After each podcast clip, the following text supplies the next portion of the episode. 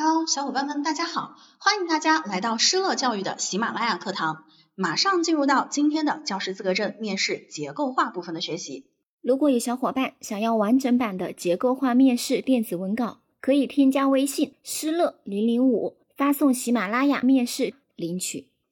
考生请听题：国将兴，必贵师而重父，请谈谈你对这句话的理解。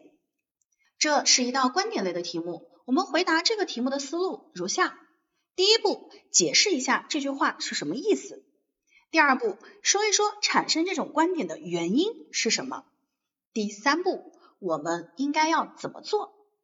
下面我将做出完整的答题示范。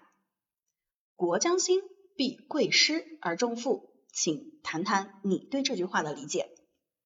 考生开始作答。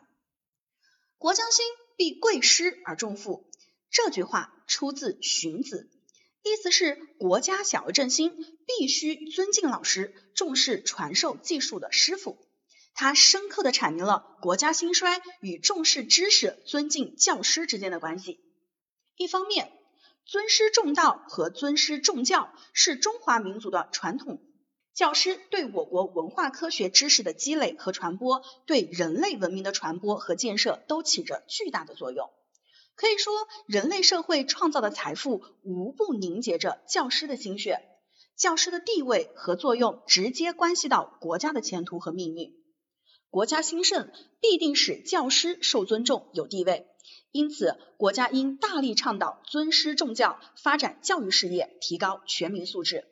学生要学会尊师重道，社会要提倡并形成尊师重道的氛围。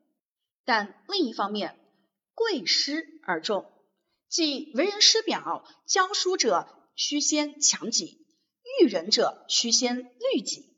师德乃教师之魂，教师的道德品质和人格对学生有重要影响。因此，作为人民教师，要从多方面不断提升自身的素质。一是要提高自己的职业素养和道德，做一个思想上值得让人尊敬的教师，能够有资格做学生学习的榜样和典范。二是要不断学习，与时俱进，提高自己的科学文化素养，能够给予学生科学的指导。三是能够热爱自己的职业和学生，用爱心和责任心投身到教育事业中。考生回答完毕。咱们今天的学习到这里就结束了，大家可以添加微信施乐零零五去免费领取结构化面试的文稿资料。最后祝大家都能够顺利的通过面试，成为一名好老师。